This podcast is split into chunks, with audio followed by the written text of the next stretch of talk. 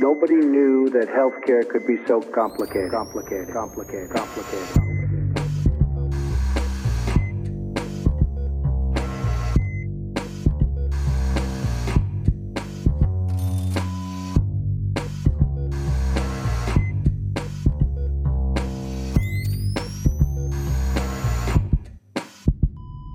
Salut und herzlich willkommen zu Gesundheit macht Politik Episode 67, wenn ich jetzt noch weiter richtig rechne. Es ist schon schwer, sich die Nummern zu merken, weil wir kommen wieder nach sechs Wochen Sendungspause.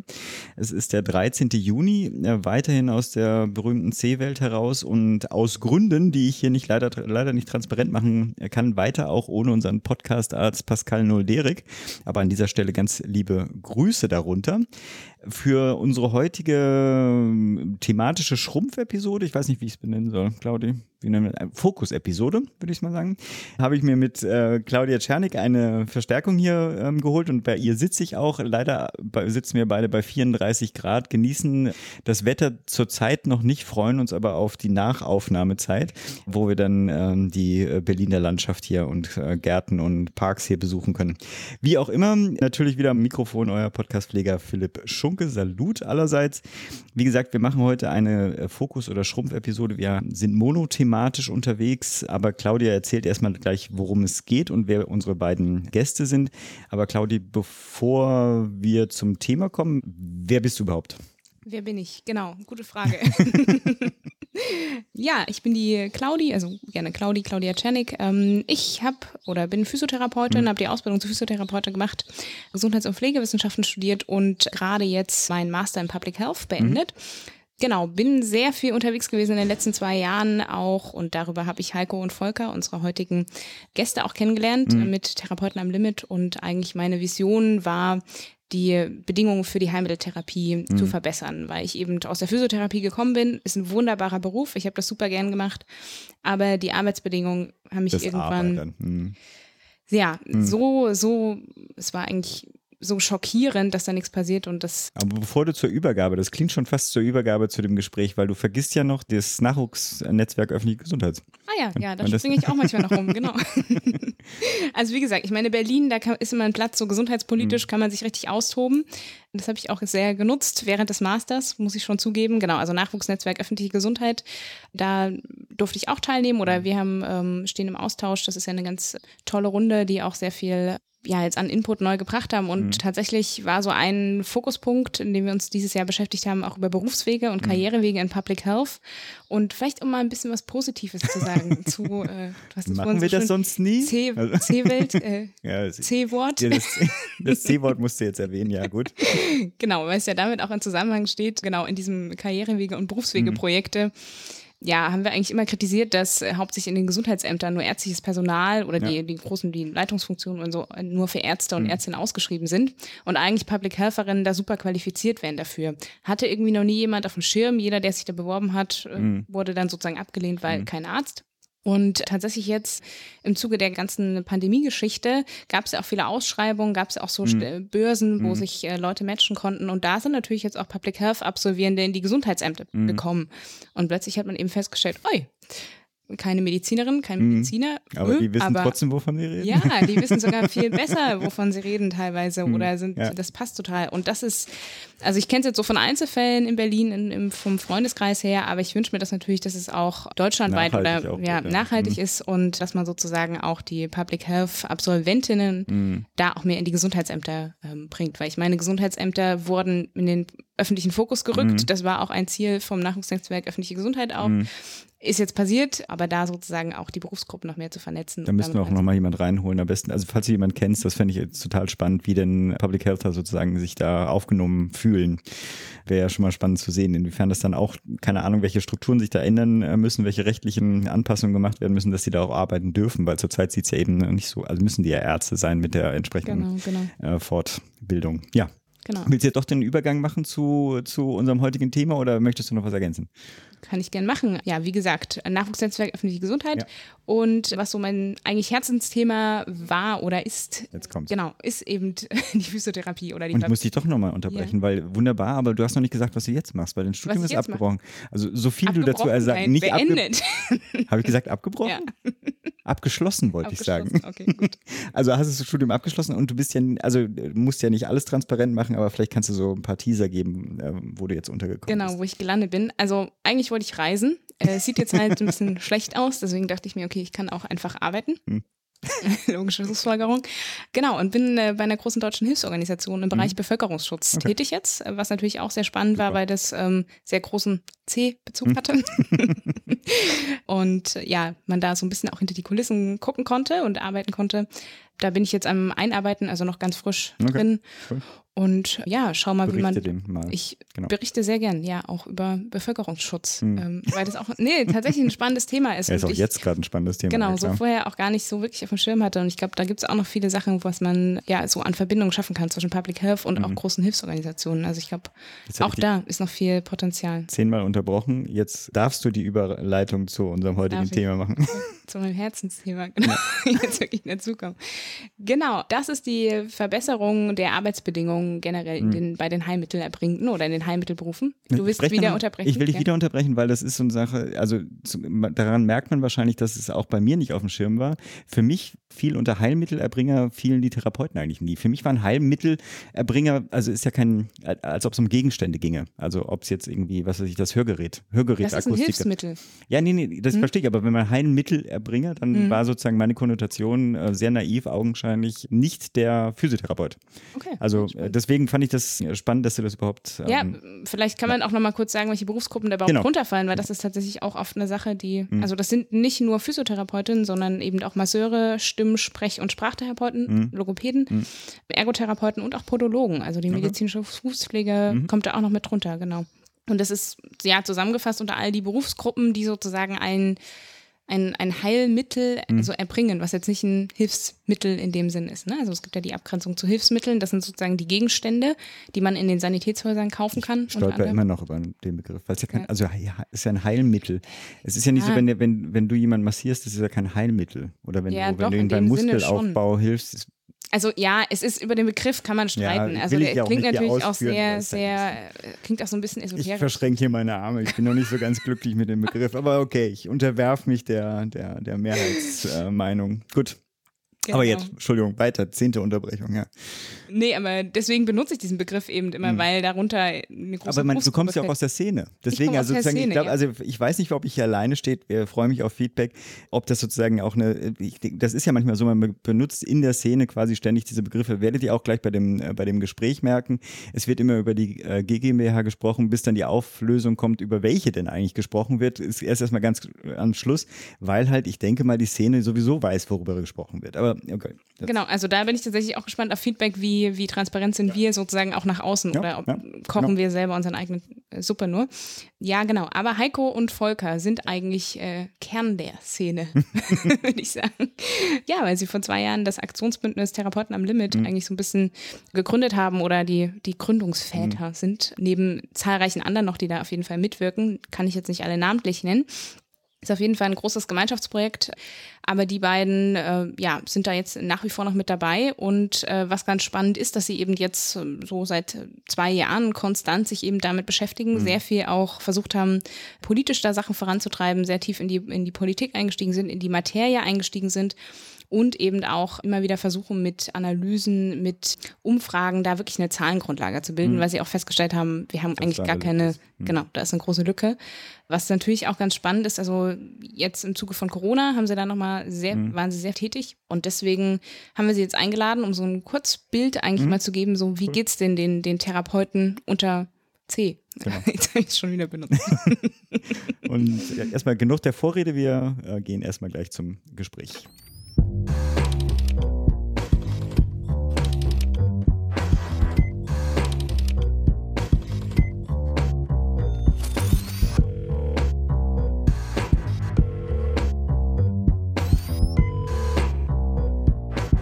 Also ich kenne Volker und Heiko. Heiko letztes Jahr tatsächlich, weil wir zusammen auf dem Fahrrad gesessen haben, also unter anderem mit Schülerinnen und Schülern oder Auszubildenden. Wir haben ein Coverfoto. Habt ihr ein Bild von euch auf dem Fahrrad? Also wo ihr alle drei seid? Nee, aber ich meine, wo ihr jetzt ausgerechnet, ihr, egal, anderes Thema. Also wir brauchen ein Fahrradbild. Das ist nur als Aufgabe. Aber das Trikot habe ich noch im Schrank. Also. Oder das Trikot, gerne das Trikot. Das kriegen wir hin. Also Bilder müssten wir eigentlich genug haben. Genau. Also wie gesagt, wir saßen letztes Jahr auf dem Fahrrad zusammen und Heiko saß auch schon das Jahr davor auf dem Fahrrad und das nicht ohne Grund. Und auf dem Fahrrad saß er, weil er ähm, im ersten Jahr Brandbriefe gefahren hat von Frankfurt äh, nach Berlin.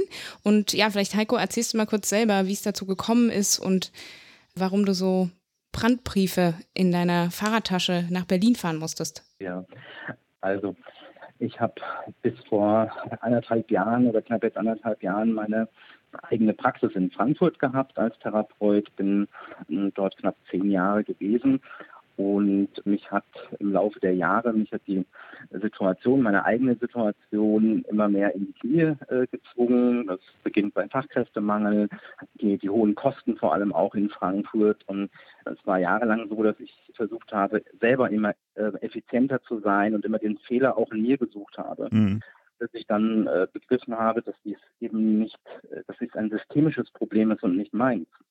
Und daraufhin habe ich angefangen, ein, selber einen Brandbrief zu verfassen und den an über 100 Politiker im Gesundheitswesen zu schicken. Mhm. Und bin eigentlich davon ausgegangen, das liest eh keiner. Und dann habe ich aber meinen Frust von der Seele geschrieben. Und ja, genau das Gegenteil ist eigentlich passiert. Das haben äh, viele gelesen und vor allem auch viele Kollegen nach, und Kolleginnen nach Veröffentlichung. Und mein, mein großes Glück war, dass die äh, Therapeutinnen darauf reagiert haben. Und sie haben auf eine ganz besondere Art und Weise reagiert. Denn sie haben mir persönliche Brandbriefe oder Briefe geschrieben, sehr emotional über ihre eigenen Situationen und mit der Bitte um Weiterleitung an Frau Merkel und Herrn Spahn. Mhm. Und daraus ist die Idee äh, geboren worden, diese Briefe der Fahrradaktion von Frankfurt nach Berlin zu fahren. Wir müssen immer dazu sagen, Frankfurt meinst du Main, ne? Weil bei uns gibt es ein anderes, Frankfurt das ist näher dran, ja, okay. Gut. Weiß, ja. genau. Ja. Schon, Vor allem aus, aus, aus Oder wäre es auch gar nicht so eine große Tour gewesen, aber ja. genau. Also nein, das war 650 Kilometer von Frankfurt nach Berlin. Und das Schöne war, dass die Kollegen auch auf der Tour begriffen haben, und das ist bis heute noch so, dass auch äh, viele Kolleginnen mir schreiben, unter welchem Druck sie eigentlich stehen, unter welchen Belastungen und sie äh, auch dadurch erkannt haben, ähm, und auch die vielen Brandbriefe von den Kolleginnen, hey, es ist nicht mein Fehler. Mhm. Also, das ist immer wieder rausgekommen, dass die Therapeuten, äh, wir suchen die Fehler immer in uns selbst. Und äh, jetzt kam dann der Mut, der Mut zu sagen, nein, es liegt verdammt nochmal nicht an uns, das hier ist ein Systemfehler und hier muss jetzt endlich was passieren. Und was mich dann sehr gefreut hat, ist, dass die äh, Briefe, wir konnten die Briefe an äh, Frau Professor Heidi Höpfner und Frau Eva Maria äh, Beck übergeben, die daraus eine wissenschaftliche Arbeit gemacht haben mhm. und sehr genau ausgearbeitet haben in sieben Dimensionen, wie es den Kolleginnen eigentlich geht. Und das war für mich ein sehr großer Benefit und ein großer Benefit vor allem für die Berufsgruppen. Mhm. Und was mich auch im Nachgang sehr freut, ist, dass die Kolleginnen sich nicht mehr überwiegend, zumindest nicht mehr als die Physiotherapeutin und der Logopäde oder die Ergotherapeutin begreifen, mhm. sondern seit dieser Geschichte verstärkt als Heilmittelerbringer, also als eine Gemeinschaft, die in, in einem Boot sitzt. Und das ist für mich eigentlich ein sehr wichtiger Faktor auch aus dieser ersten Tour. Und äh, im ersten Jahr Therapeuten Unlimited kam ja dann auch noch eine Kreideaktion dazu, in dem unser Hashtag bundesweit von über 10.000 äh, Therapeutinnen mit Kreide auf die Straßen ihrer Städte geschrieben wurden. Und das war dann nochmal eigentlich eine ganz große Sache ja, für uns alle, weil man da auch, weil wir da auch von den unteren Ebenen, also von den Ländern und Städten nach oben nochmal gegangen sind, mhm. politisch. Das dann auch nochmal, ich hatte es ja umgekehrt gemacht, ich bin direkt auf die Bundesebene gegangen und äh, da hat dann nochmal ein Bewusstsein auch auf Länderebene stattgefunden. Und das haben die Therapeutinnen auch ganz aus eigener Kraft erzeugt. Ja. Und das ist wunderbar. Also das ist ein, für mich immer noch unglaublich und er läuft mir immer noch, äh, habe ich immer noch ganz im Körper Gänsehaut, wenn ich darüber nachdenke. Du hast gerade als Erfolg genannt, dieses Gemeinschaftsgefühl, dieses, dass alle zusammen jetzt sich als Gemeinschaft verstanden haben, angepackt haben. Das ist das eine, aber ihr hattet ja wirklich auch auf politischer Ebene Erfolge. Also ich erinnere, letztes Jahr die Tour stand ja unter dem Schlagwort Schulgeldfreiheit. Wollt ihr dazu vielleicht kurz noch was sagen? Was konnte da errungen werden? Was gibt es denn schon für Erfolge konkret auch? Ja, also auch die Tour letztes Jahr, das war dann der, der weitere äh, Verlauf auch von Therapeuten am Limit. Wir haben ja ein, ein großes chaotisches Verhältnis in Bezug auf die Schulgeldfreiheit, die ja eigentlich schon 2016 beschlossen wurde und einfach nie umgesetzt. Und wir haben einen starken Rückgang der Schülerzahlen und Schülerinnenzahlen. Und wir haben also da ganz klar gesagt, jetzt muss hier endlich was passieren. Und ein paar Länder hatten das ja auch schon umgesetzt, vereinzelt, auch nach den ersten Protesten für die Schüler und viele sind nicht nachgezogen, was natürlich dann zu der Problematik geführt hat, dass Schulen starke Abwanderung keine neuen Schüler mehr bekommen haben mhm. und natürlich alle versucht haben, in den wenigen Bundesländern, wo dann die Schulgeldfreiheit eingeführt wurde, dort unterzukommen. Mhm. Und da war dann auch für mich der Punkt, wo ich gesagt habe, also jetzt, es muss hier jetzt was passieren, das kann nicht sein. Wir leiden schon seit Jahren unter Fachkräftemangel und der wird jetzt nochmal stark verschärft. Das können wir so nicht mehr stehen lassen. Und da bin ich dann mit einer Schule in Marburg in Kontakt getreten und die haben dann äh, gesagt, wir sind dabei, wir fahren mit und wir helfen, das Ganze aufzuziehen. Und so ist das dann entstanden. Mhm. Genau, vielleicht noch kurz dazu. Also es ist wirklich normal gewesen, dass man für die Ausbildung Geld bezahlt mhm. hat und das so bis 20.000 Euro. Also mhm. das nur für die drei Jahre Grundausbildung. Und dann kommen ja auch noch die ganzen Weiterbildungskosten mit dazu. Und das steht natürlich total auch im Unverhältnis dann zu dem super geringen Lohn, den man am Ende Aber. bekommt. Also das ist wirklich so das, das Problem auch der Heilmittelerbringung. Und natürlich braucht man sich dann auch nicht wundern, warum so wenige auch den Beruf wählen, ne? mhm. ne? weil das natürlich. Ähm, Andererseits muss man auch sagen, also was für eine Motivation Menschen haben müssen, diesen, diese Hürde trotzdem zu nehmen oder überhaupt nehmen zu wollen. Also Wahnsinn. Ja, ja. ja das auch. Genau. Bei Medianwerten, das muss man auch ganz klar sagen, wir haben das begreifen immer mehr. Also das gerade heute, wo die Diskussion nach Work-Life-Balance und andere Lebensgestaltungen ganz groß ist, das ist bei Heilmittelerbringern überhaupt nicht drin. Also wir hatten bis damals, wir hatten einen Medianwert von 2.200 Euro brutto. Da kann man eigentlich nirgends heutzutage mehr wirklich leben. Und das begreifen natürlich äh, Schülerinnen und Schüler auch und sagen, nö, warum soll ich das tun? Die Rentenfrage kommt, das ist interessant eigentlich, die Rentenfrage kommt dann meistens erst wesentlich später. Viele Menschen begreifen im späteren Verlauf des Lebens auch erst, dass sie ab einem Gehalt von 2800 Euro brutto überhaupt erst die Grundsicherung im Alter bekommen. Diese Fragen stellen sich meistens Schüler nicht, aber auch das ist immer mehr auch in den Fokus in den letzten Jahren geraten. Das finde ich auch gut und wird auch an Schulen diskutiert mittlerweile. Ein ganz wichtiger Punkt auch für mich, begreiflich zu machen, Leute, ihr müsst in der Lage sein, mit euren Gehältern euch ein, eine, eine Rente zu erarbeiten. Mhm. Darauf haben wir einen Anspruch. Und das ist so nicht möglich. Hm. Jetzt habt ihr ja in den Covid-Zeiten, also ihr macht ja eh viele Umfragen auch, um so ein bisschen die Lage abzubilden der Heilmittelerbringung. Das habt ihr jetzt in Corona-Zeiten genauso getan. Da gab es ja wöchentliche Umfragen und so äh, den Fazitbericht habe ich gelesen und da habt ihr geschrieben, Corona ist eigentlich ein Brennglas der Versorgungsdefizite. Könnt ihr das nochmal spezifizieren? Also vielleicht Volker, du hast ja hauptfederführend sozusagen ähm, auch an den Umfragen geschrieben. Kannst du dazu was sagen? Wo brennt es immer noch? Was ist das Brennglas? Ja, also man hat äh, ganz klar gesehen, die eigentlichen Probleme, die in der Verortung der, der Therapeutinnen und Therapeuten im System eigentlich immer noch bestehen, dass die sich unter dem Einfluss von Corona noch besonders herausbilden. Das heißt, die Frage nach Verteilung von Schutzmaterial, wie ist der Fokus auf die finanzielle Situation in den Praxen, müssen wir vielleicht eingreifen, um Versorgungsstrukturen zu schützen für die Zeiten nach Corona. Und da hatte man natürlich mit dem ersten Rettungsschirm, äh, der aufgespannt wurde von, von, der Regierung, die Therapeuten überhaupt nicht im Blick. Hm. Also das äh, war so diese, diese Erfahrung, die auch aus der Tour äh, entstanden ist, dass, dass einfach die Situation der Therapeutinnen und Therapeuten bei den Entscheidungsträgern nicht präsent ist. Das hat sich unter Corona eigentlich nochmal deutlich dargestellt, dass, dass sich daran vielleicht nicht so viel geändert hat, sondern dass diese Berufe innerhalb der Versorgung wenig bis gar nicht mitgedacht werden. Und das fängt an auf Bundesebene beim Bundesgesundheitsministerium. Das zieht sich dann wirklich durch bis auf, auf Ebene der regionalen Gesundheitsbehörden. Allein die Frage zum Beispiel nach, nach Kinderbetreuung. Also da wird gesagt, diese Berufe sind systemrelevant, die brauchen wir, um wirklich das System am Laufen zu halten und die Versorgung sicherzustellen. Aber äh, gleichzeitig reicht es nicht aus, damit die Therapeutinnen und Therapeuten eine Kinderbetreuung geregelt bekommen. Mhm. Und auch nochmal in Bezug jetzt zu den persönlichen Schutzmaßnahmen oder Schutzmaterialien. Ihr habt ja gerade auch unter dem Hashtag Hygienezwerg und Hygiene ist kein Witz eine Aktion laufen. Könnt ihr dazu noch kurz was sagen? Also was, was ist denn da eigentlich der Witz?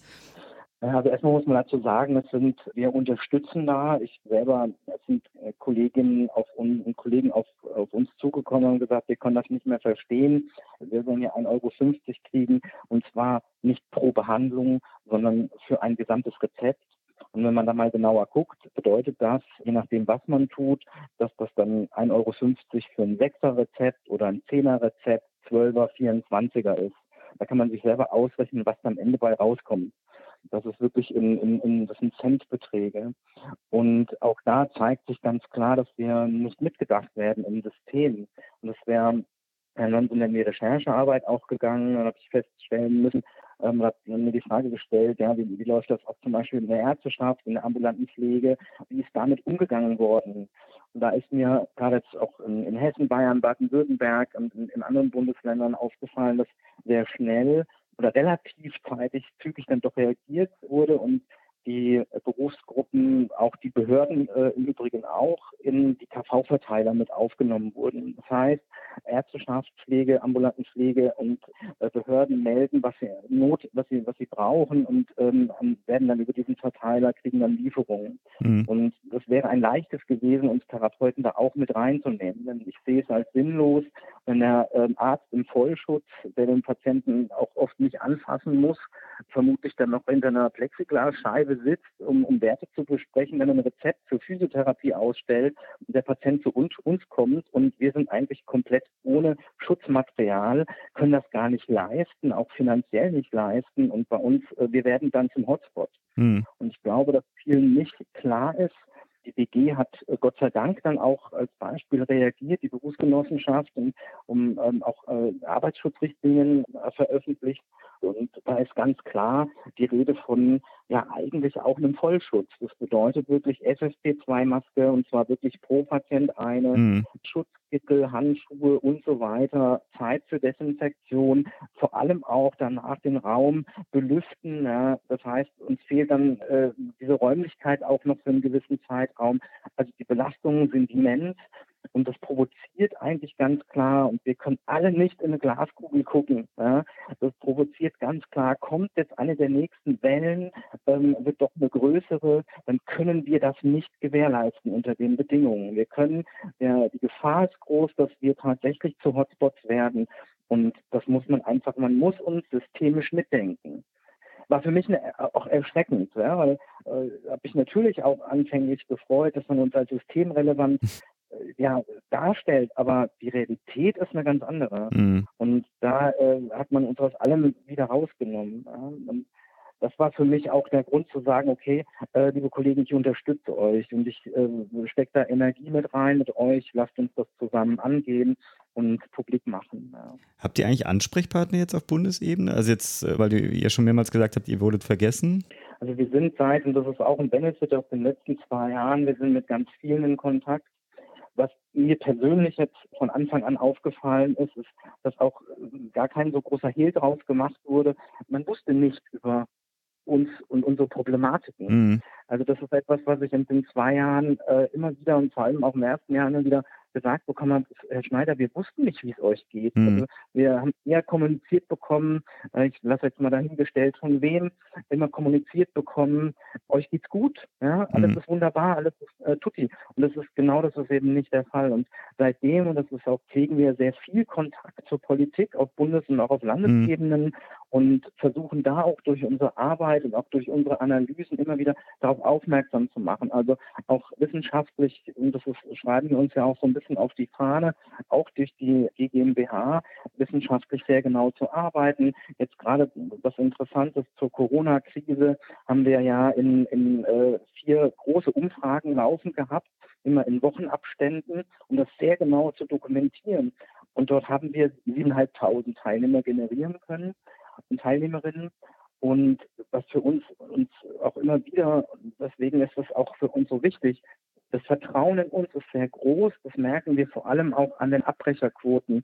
Wir haben in den ganzen Umfragen, die wir in den letzten, in diesen zwei Jahren bis dato gemacht haben, Abbrecherquoten, die sind wirklich null. Also bei 3600 Umfragen vor, vor einem Jahr 3600 Teilnehmerinnen haben wir zwei Abbrecher gehabt. Jetzt bei den 7.500, das kann man an einer Hand abzählen. Mhm. Also man, sieht auch da, wie hoch der, das Bedürfnis ist, sich auch mitzuteilen und das nach außen zu kommunizieren. Das ist schon hoch und das ist äh, auch, sehen wir auch äh, durch Therapeuten im Limit und jetzt in der GmbH als unsere Aufgabe, das Transparenz transparent darzustellen, wo liegen die Schwierigkeiten, um auch Hilfe Stellungen nicht nur für äh, die Therapeuten und auch für natürlich auch für die Politik geben zu können, sondern vor allem, und das ist für, uns auch sehr wichtig, am Anfang steht immer der Patient. Mhm.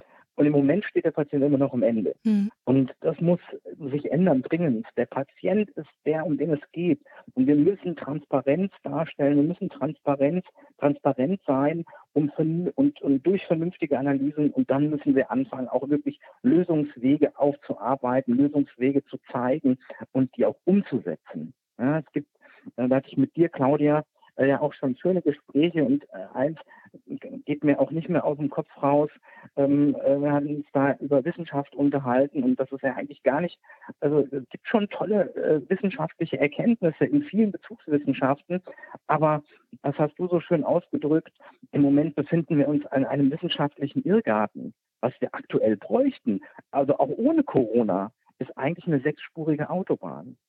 Genau, also genau ich hatte mich da auch auf die, die Akteure oder die Vielzahl von Akteure und Akteurinnen im Gesundheitswesen bezogen, dass man ja eigentlich meint, umso mehr es gibt, dann wird irgendwie was Besseres draus und dann ähm, ne, wird es eine sechsspurige Autobahn, aber eigentlich was gerade ist, ist, dass jeder da was in den Topf reinwirft und dann wird einmal umgerührt und geguckt, was bei rauskommt. Und das ist eben nicht wirklich zielführend. Und ich glaube, da seid ihr auch ziemlich einzigartig, dass ihr wirklich sagt, ich stelle den Patient, die Patientin an den Anfang. Und natürlich habt ihr total auch die Therapeutinnen und Therapeutensicht im Blick und ähm, zeigt auf, wo da Bedarfe bestehen und was da noch schief läuft. Aber ganz klar habt ihr euch jetzt auch mit der GmbH zumindest ist so mein Eindruck, auch nochmal auf die Patientinneninteressen gerückt. Und würdet ihr denn da sagen, unter Corona dass es da Unterversorgung gab. Wo lagen denn da die Schwierigkeiten? Also, weil was ich zumindest mitbekommen habe, ist jetzt so aus der Community, dass am Anfang auch sehr viele, gerade die, die schwer Erkrankten und äh, Risikopatienten zu Hause geblieben sind. Das heißt, die haben jetzt vielleicht zwei, drei Monate keine Therapie bekommen. Konntet ihr das auch abbilden in euren Umfragen? Ja, das konnten wir ziemlich genau sogar abbilden. Also wir haben einmal nachgefragt, äh, was sind denn eigentlich die Ausfallgründe? Also wir haben äh, sehr schnell belegen können, dass die Auslastungsquote in den Praxen deutlich und sehr schnell zurückgegangen ist, von annähernd 90 Prozent vor Corona, nachher bis runter auf 30, 34 Prozent. Da hatte sich das so eingependelt. Und der Hauptausfallgrund war eigentlich, dass die Patienten von sich aus gesagt haben, wir kommen nicht, wir haben Angst, uns anzustecken und mhm. äh, wir besuchen auch die Praxen nicht mehr. Aber im gleichen Zug haben auch die Therapeutinnen und Therapeuten gesagt, äh, wir übernehmen Verantwortung und sprechen gemeinsam mit unseren Patienten ab, die vielleicht besonders gefährdet sind, einer, einer Gruppe angehören, die besonders gefährdet sind, auch sprechen mit denen ab, bleibt zu Hause. Ähm, vielleicht teilweise wurde auch Teletherapie dann auch, auch äh, angeboten und darauf zurückgegriffen.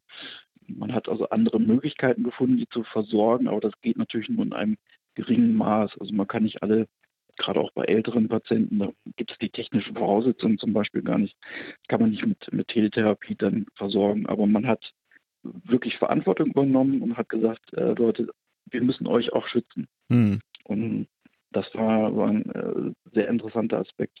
Man sieht das jetzt ja aus anderen Fachbereichen, äh, aus der Medizin zum Beispiel, dass man sagt, okay, äh, Krankenhausbehandlung äh, im Bereich Herzinfarkte, Schlaganfälle sind massiv zurückgegangen.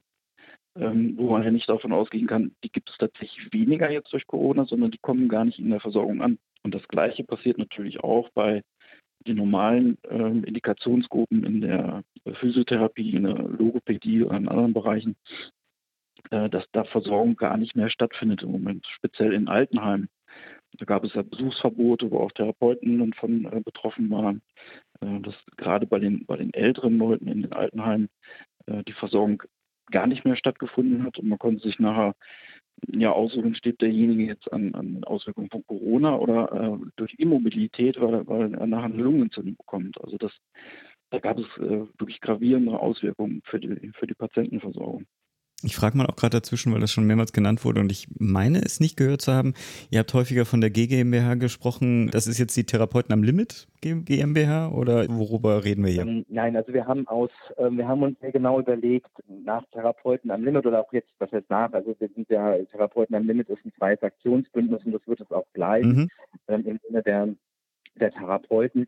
Aber wir haben uns ganz klar überlegt, was fangen wir mit dem Netzwerk, was sich ein, das, star also das starke Netzwerk, was sich durch Therapeuten am Limit gebildet hat, das, was wir begriffen haben, dass wir eben, dass wir wirklich sehr gut können, sind eben Analysen, Umfragen, das Netzwerk, das wir aufgebaut haben in die Politik, was fangen wir damit an? Und wir haben, äh, kommen natürlich aus Berufsgruppen, die, ich glaube, im Moment immer noch 16 Berufsvertretungen in Form mhm. von Verbänden haben. Und das ist, war für uns sehr schnell klar, genau das wollen wir nicht. Wir wollen etwas, wir wollen etwas anders machen. Wir wollen eine Lücke ausfüllen, die wir erkannt haben und haben aus dem Grund diese gemeinnützige GmbH gegründet. Und den Gemeinnutz, dafür haben wir uns ganz klar entschieden, weil genau das uns auch dazu zwingt, immer aus dem, aus der Patientenperspektive auch eben zu, zu handeln, zu agieren und zu denken. Und das haben wir uns auch als ja, so, so wie eine Art kleine Sicherheitsmaßnahme eingebaut, mhm. weil wir immer wieder festgestellt haben, nein, der Patient wird nicht erdacht. Also es, es geht immer viel um, um, um, ja, um Sektoregoismen, also viel um, um die eigene Problematik, aber nicht die Frage, für wen wir das alles eigentlich machen. Und da haben wir wirklich in dieser GmbH eine, eine Möglichkeit und, und Chancen gesehen und das TAL steht da auch für Transparenz, Analysen und Lösungen und nicht für Therapeuten am Limit.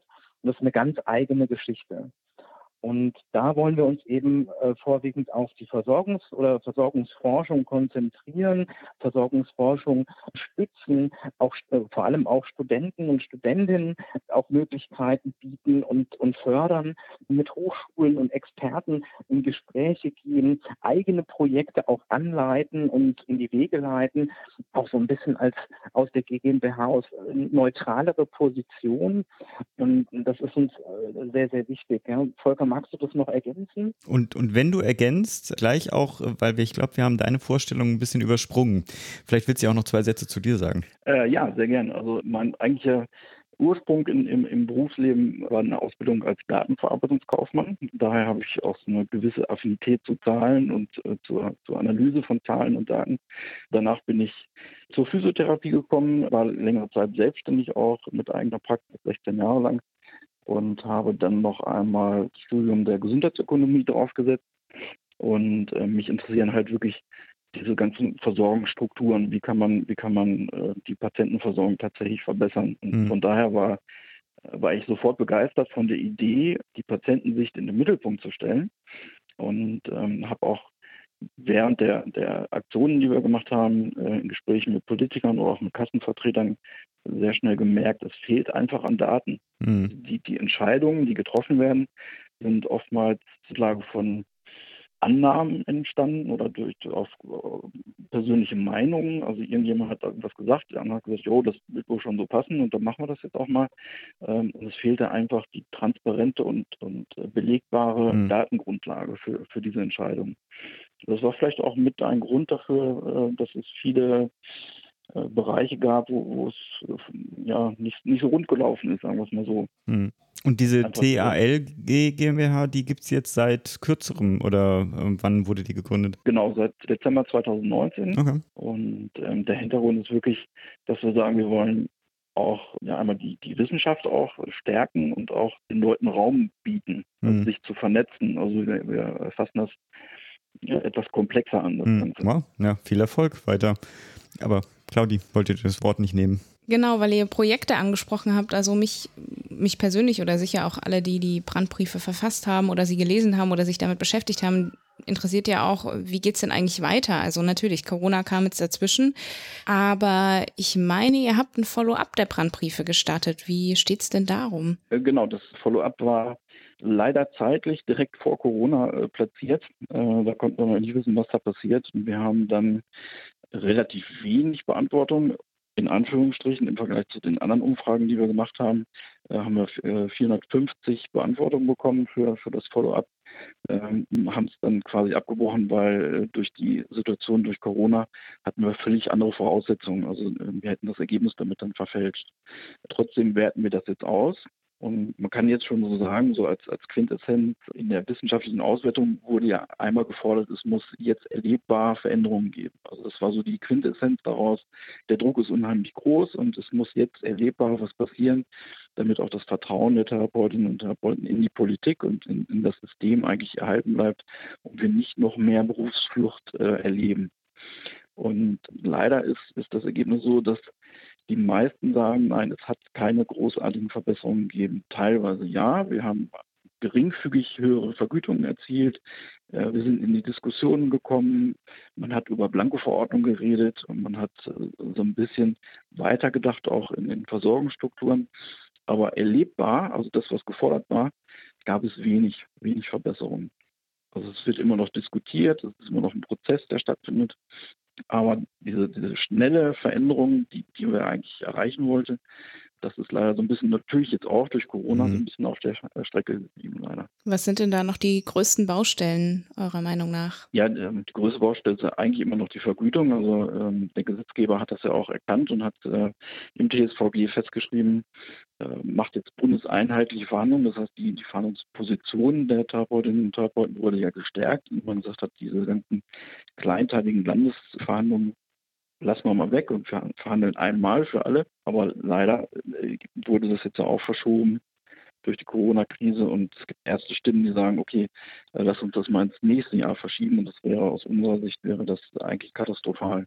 Was noch ganz interessant ist vielleicht noch, das würde ich vielleicht noch einwerfen wollen, also das ist, gebietet uns auch natürlich, wie ich schon erklärt habe, die, die äh, GmbH oder das G vor dem GmbH wir sind jetzt im Moment auch dabei, Umfragen und Fokus mal auch auf die Heilmittelindustrie zu setzen, die eigentlich ja auch ein komplettes Schattendasein hat und gar keine so, äh, volkswirtschaftlich sind wir im Gesamten gar nicht so klein, wie man uns mhm. immer denkt, ja sondern wir sind tatsächlich äh, auch eine volkswirtschaftliche Größe. Und das ist auch ein Teil äh, des Ganzen und konzentrieren uns und wollen uns in Zukunft natürlich auch jetzt verstärkt auf, ähm, auf die Patienten selber konzentrieren dort auch Analysen und Umfragen noch gezielter machen und erarbeiten. Auch da sind wir in Gesprächen auch mit Wissenschaftlern, um da Gemeinschaftsprojekte anzustreben und auf den Weg zu bringen. Da gibt es also sehr viele schöne Überlegungen, um, um einfach wirklich auch mal größeren Schritten jetzt voranzugehen, in, auch in unseren Bereichen im Gesundheitswesen. Und das liegt uns sehr am Herzen. Eine Sache fällt mir dann doch noch ein. Also wir werden natürlich eure Website etc. in den Shownotes verlinken. Gibt es noch andere Möglichkeiten, wenn man sagt, man möchte die GmbH unterstützen? Ja, natürlich. Wir sind natürlich auch auf Spenden angewiesen. Das heißt, wir finanzieren uns in erster Linie eben durch, durch Spenden und durch Fördergelder, die wir natürlich auch beantragen müssen. Da haben wir jetzt einiges ins Laufen auch gebracht, aber in erster Linie ist das Ganze Spenden finanziert und jeder kann bei uns Fördermitglied werden und das sind die Möglichkeiten. Und das würde uns natürlich sehr freuen, wenn wir da in, auch ein bisschen Unterstützung aus, der, aus den Branchen auch herauskriegen in naher Zukunft. Drücken wir die Daumen, die Links kommen rein. Claudi, willst du Abschlusswort? Abschlusswort, ja, eigentlich Abschlussfrage ist, gibt es nächstes Jahr wieder eine Fahrradtour? Also ich meine, ich habe Was jetzt... denn mit diesem Jahr? Ja, dieses Jahr ist ja so ein bisschen Corona-bedingt auch. Aber Fahrrad, ähm, Abstand halten wird ja wohl kein Problem sein, oder? Eigentlich war es traditionell immer im Juni. Also wie Ach so, okay. Ja, okay. Ähm, das Fahrrad steht schon da. Ja, ich habe äh, investiert in ein Rennrad, weil ich so angefixt war von der Fahrrad. also ich bin also, bereit. Ich hoffe natürlich, dass wir nicht fahren müssen, aber ich würde mich auf jeden Fall freuen. Oder beziehungsweise, ja gut, das ist vielleicht auch ein bisschen weit gefasst, aber wenn es nächstes Jahr eine Tour gäbe, gäbe es schon ein Stichwort, wo ihr sagt, dass ne, letztes Jahr war es ja Schulgeldfreiheit, gibt es für nächstes Jahr schon einen Punkt, wo ihr sagt, und das würden wir uns auf die Trikots drucken? Also ich muss sagen, da, ne, ich habe ich hab viele Gedanken dazu und ich muss auch ganz ehrlich sagen, ich versuche mich da auch ein bisschen leiten zu lassen von äh, jetzt nicht nur meinem, meinem äh, Bauchgefühl, sondern auch, was kommt auf mich zu. Also ich bin jedes Mal erstaunt, wie viele Kollegen mich dann und Kolleginnen mich dann doch anschreiben und fragen, ey, fährst du wieder, fährst du wieder, ich will diesmal dabei sein. Ja? Das ist schon also erstaunlich und, innerlich, also beziehungsweise innerlich und äußerlich fange ich dann das Schwitzen an. Ja? Aber äh, ja, also tatsächlich spiele ich mit dem Gedanken und ich äh, natürlich wäre es für mich, und das ist so ein bisschen mein Traum auch, vielleicht irgendwann in zehn Jahren äh, nochmal auch ganz alleine eine Tour fahren zu können und, und dann äh, verkünden können in Berlin, ey, okay, die Therapeuten sind nicht mehr am Limit, die Therapeuten, ich äh, benenne uns jetzt um in äh, Therapeuten Happy oder keine Ahnung. Das würde mich natürlich wirklich freuen und ich äh, muss sagen, ich habe diese Tour und das, was ich da erlebt habe, es sind für mich auch Eindrücke gewesen, die ich sowieso mit ins Grab nehme, die, die werde ich nicht vergessen können. Und diese Erlebnisse, man muss natürlich auch ein bisschen vorsichtig sein, wenn man äh, solche Geschichten dann immer wieder aufwärmt. Aber ich glaube, da ist sehr viel Potenzial noch und auch äh, für so eine, eine kontinuierliche Geschichte, die einfach auf unsere Situation weiter aufmerksam macht.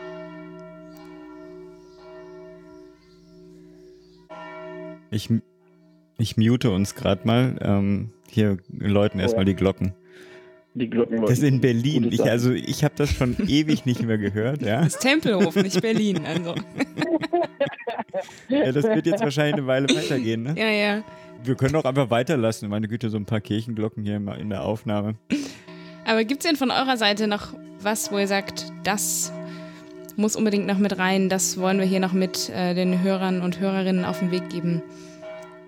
Also wir freuen uns auf jeden Fall, sobald es einen Termin gibt, weil ich könnte mir auch vorstellen, wenn ich selbst nicht mitradel, ich könnte ja auch so einen Streckenposten spielen, der dann irgendwie Getränke aus, aushändigt oder sowas, keine Ahnung, oder Snacks, ja. Ja, ich denke, die, die nächste Tour wird auch äh, mit Catcars gemacht. Ah, okay.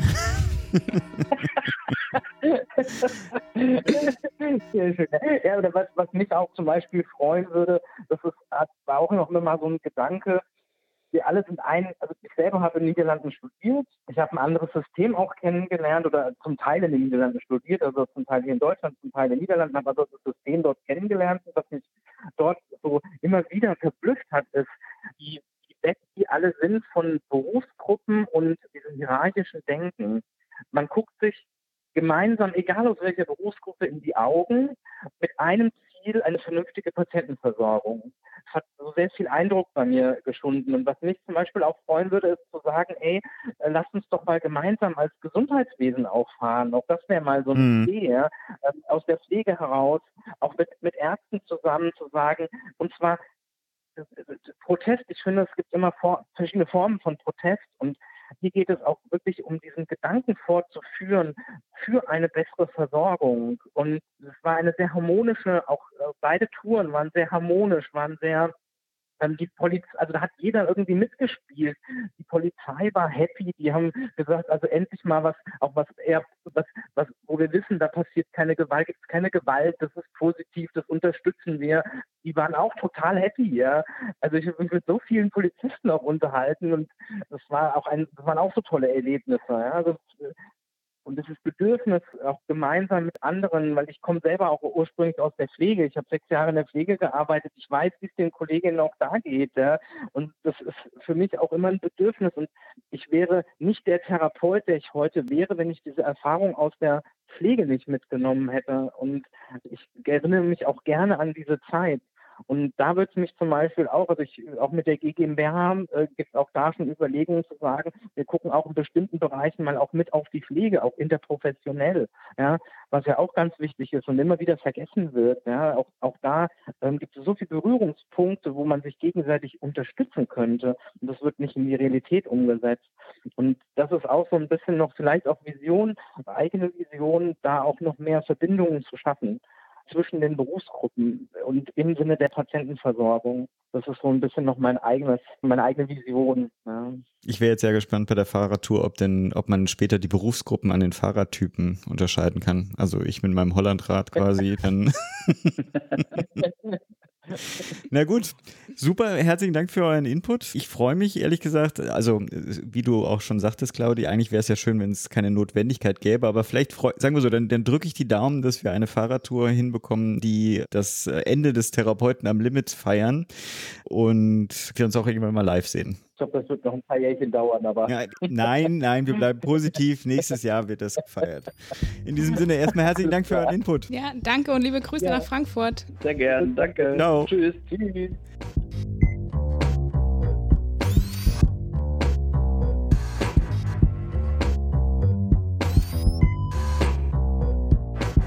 Ja, das war ja ein spannendes äh, Gespräch und ich bin jetzt auch etwas mehr im Bilder, was Heilmittelerbringer sind und wünsche natürlich der ganzen Initiative viel Erfolg und dir, Claudia, natürlich erstmal herzlichen Dank, dass du das alles hier organisiert hast und auch den Raum gestellt hast, das Kirchenleuten organisiert hast, ja. Kirche gebaut Extra habe. Termin so vereinbart, dass hier das Läuten zur richtigen Zeit reinkommt.